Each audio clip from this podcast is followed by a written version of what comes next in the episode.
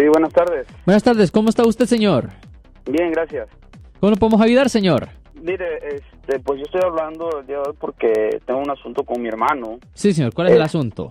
El asunto es que mi hermano este, ha estado aquí en Estados Unidos por varios años, pero se fue a vivir a, allá a, a Washington y allá tuvo un problema y lo metieron a la cárcel. Sí, señor. Tuvo una, tuvo una deportación. Regresó y este y este tiene tiene dos hijos tiene uno con una persona y ahorita acaba de tener- otro hijo tiene más o menos un año el, el, el niño. Está casado está no está casado estaba viviendo da de cuenta que era la novia verdad pero es la mamá de su hijo. Entonces este sábado este sábado pasado tuvo un problema de violencia doméstica y este entonces eh, estoy hablando con él anoche y me dijo que el asunto fue que estuvo hubo violencia doméstica la, la persona la, la pareja de él fue al hospital ella no puso cargos no puso denuncia pero fue al hospital. Entonces en el hospital la vieron en la condición en que ella estaba. Entonces el hospital la clínica creo que llamó a la policía Sí, y la policía fue al- a la casa de ella. Sí. entonces, como hay, ni- hay un niño de por medio, la policía le dijo, ok, este, tienes golpes, hubo violencia, dinos qué pasó, porque si no, este, vamos a, vamos a recogerte al niño. Sí, Entonces ella tuvo que, ella tuvo que decir que el nombre de mi hermano Sí, correcto. Para que, para que no, no se llevaran al, al niño. Sí. Entonces, este, eso pasó el sábado, hoy ya es jueves, entonces mi hermano me dijo que no sabe qué es lo que está pasando, si no sabe si tiene orden de arresto, este, no sabe nada, él, él quisiera saber qué está pasando con él, Ok, o qué cargos, o qué cargos, o, o cuál es la pena de todo esto. ok. Pues si la víctima sufrió daños físicos, am, eso es una felonía de violencia doméstica bajo el Código ah, Penal sección 273.5. El Código Penal sección 273.5 como felonía conlleva una pena potencial de hasta cuatro años en la prisión estatal aquí en el estado de California. Ahora, si ellos dicen que el niño o cualquier menor de edad estaba físicamente presente durante el curso de que supuestamente se cometió esta violencia doméstica, ahí pueden presentar un cargo, un cargo adicional bajo el Código Penal sección 273AA, que es de poner a un niño en peligro. Ahora, eso si se, ah, si se cobra como delito mayor, eso conlleva una pena potencial de hasta seis años en la prisión estatal. So, sí, es una cosa relativamente seria, en particular para persona que no es ah, ciudadana de los Estados Unidos. Ah, debe preguntarle, ¿usted tiene idea cómo empezó este, este argumento, señor? No, lo único que sé es que hubo alcohol por medio. Ya, y ese el problema es que aunque tuvo alcohol, eso no es una defensa si no pueden enseñar que alguien, que otra persona le puso el alcohol. Por ejemplo, si yo mismo, si yo mismo voy y me emborracho, yo mismo voy y me emborracho y después llega a casa emborrachado, veo a mi esposa, estoy ah, enojado porque ah, no ha hecho la- los, ah, los trastes, pues y si yo am, le pego y mis niños están ahí presentes cuando me estoy desquitando que no puedo contener pues ah, pues yo no puedo decir después pues yo estaba bajo la influencia de alcohol y ah, por eso no me pude contener. No eso no es una defensa si yo mismo ah, me emborraché. Ahora si alguien ayudar. me mete no. Ahora si otra persona por ejemplo, si me secuestran, solo estoy dando un ejemplo, supongamos que yo soy secuestrado y alguien ah, por fuerzas me abre la boca o me mete un tubo y me está metiendo alcohol, alcohol y alcohol y por fuerzas, ah, you know, un ejemplo estúpido, Sí, yo sé, sí, pero, pero, sí. pero el punto es que yo mismo no lo hice, me, me forzaron y si yo llego a casa y le pego a mi esposa, ahí ya sí tengo una defensa de intoxicación involuntaria. Pero si yo mismo me intoxiqué, no es defensa. Este, no, yo más que nada, porque él ahorita eh, no, no, no, no puede estar haciendo estos movimientos, por eso yo estoy viendo y, y de que quisiéramos saber, porque yo anoche le mandé un mensaje a usted por medio Oh. de, de- Ok, ¿Y, y- y en cuál ciudad tuvo su problema? ¿En cuál ciudad?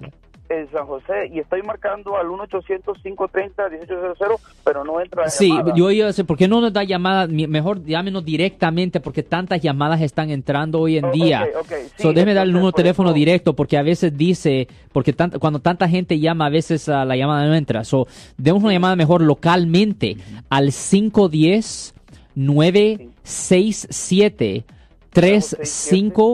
3554. Lo voy a repetir de nuevo.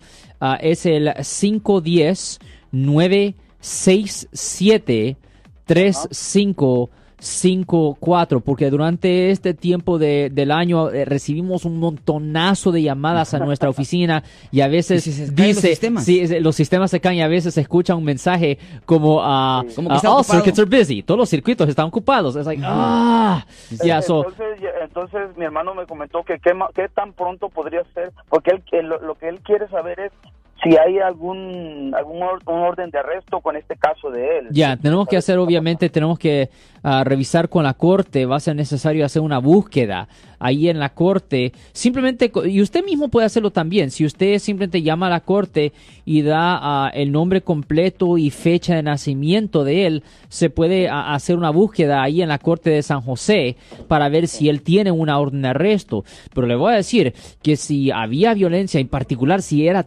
si ahora una violencia a cierto punto donde ella fue hospitalizada, oh my god, eso es, es, es una felonía de violencia doméstica. Código Penal Sección 273.5, eso conlleva cuatro años más la sentencia adicional si habían niños físicamente presente cuando esto Por- supuestamente porque ocurrió.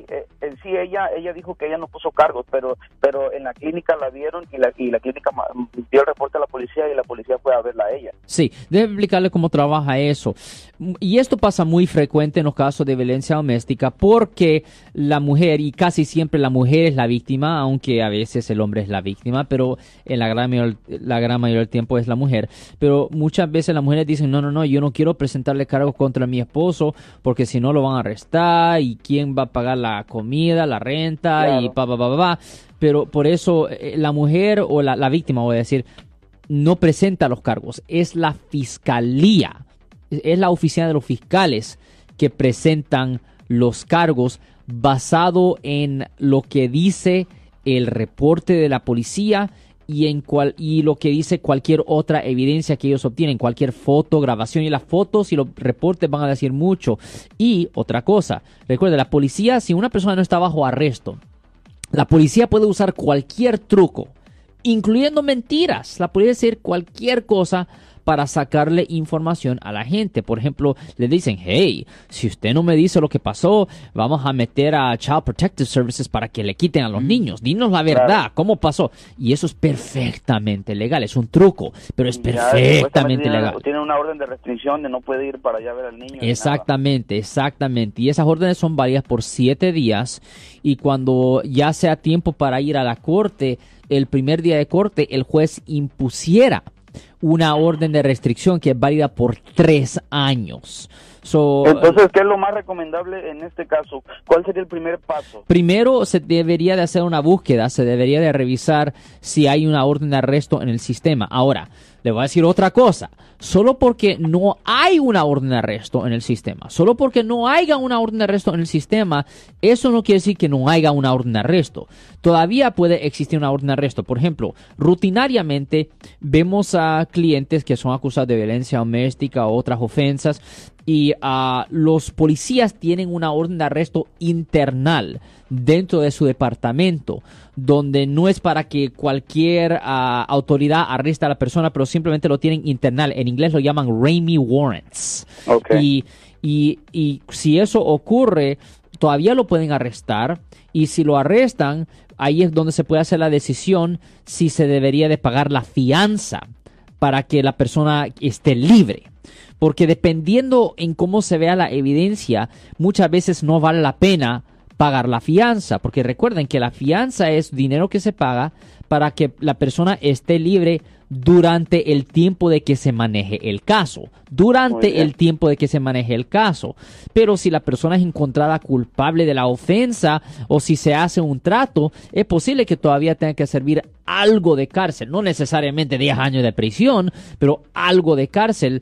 Y ¿me entiende? Y pierden ese dinero si la persona pues, pues queda de nuevo en, en, custodia. Por lo menos si él quedara en custodia, le dieran crédito por tiempo servido. Todos los días que él estuviera en custodia, le dieran crédito por esos días, señor. Voy a dar el número de teléfono, mi estimado, a Mejor del, del número local. El número local, pero le voy a recomendar también a todas las personas que conserven el otro número porque este ya pasando toda esta situación del fin de año que viene muchas eh, consecuencias a, a, a, por lo de las bebidas alcohólicas, eh, violencia doméstica, eh, el sistema pues ha caído, pero anote este número de teléfono y guárdelo también en la memoria de su teléfono juntos, porque yo así, así yo así lo tengo también. Yo tengo estos dos cinco, perdón, tres cinco, tres cinco cinco cuatro. Voy a repetirlo una vez más. Cinco diez nueve seis siete tres cinco cinco cuatro. Anótelo Manuel y anótelo todas las personas que están escuchando, porque eh, aquí tenemos una ventaja, tenemos ya dos números en los cuales podemos eh, contactar al abogado Alexander Cross. Yo soy el abogado Alexander Cross,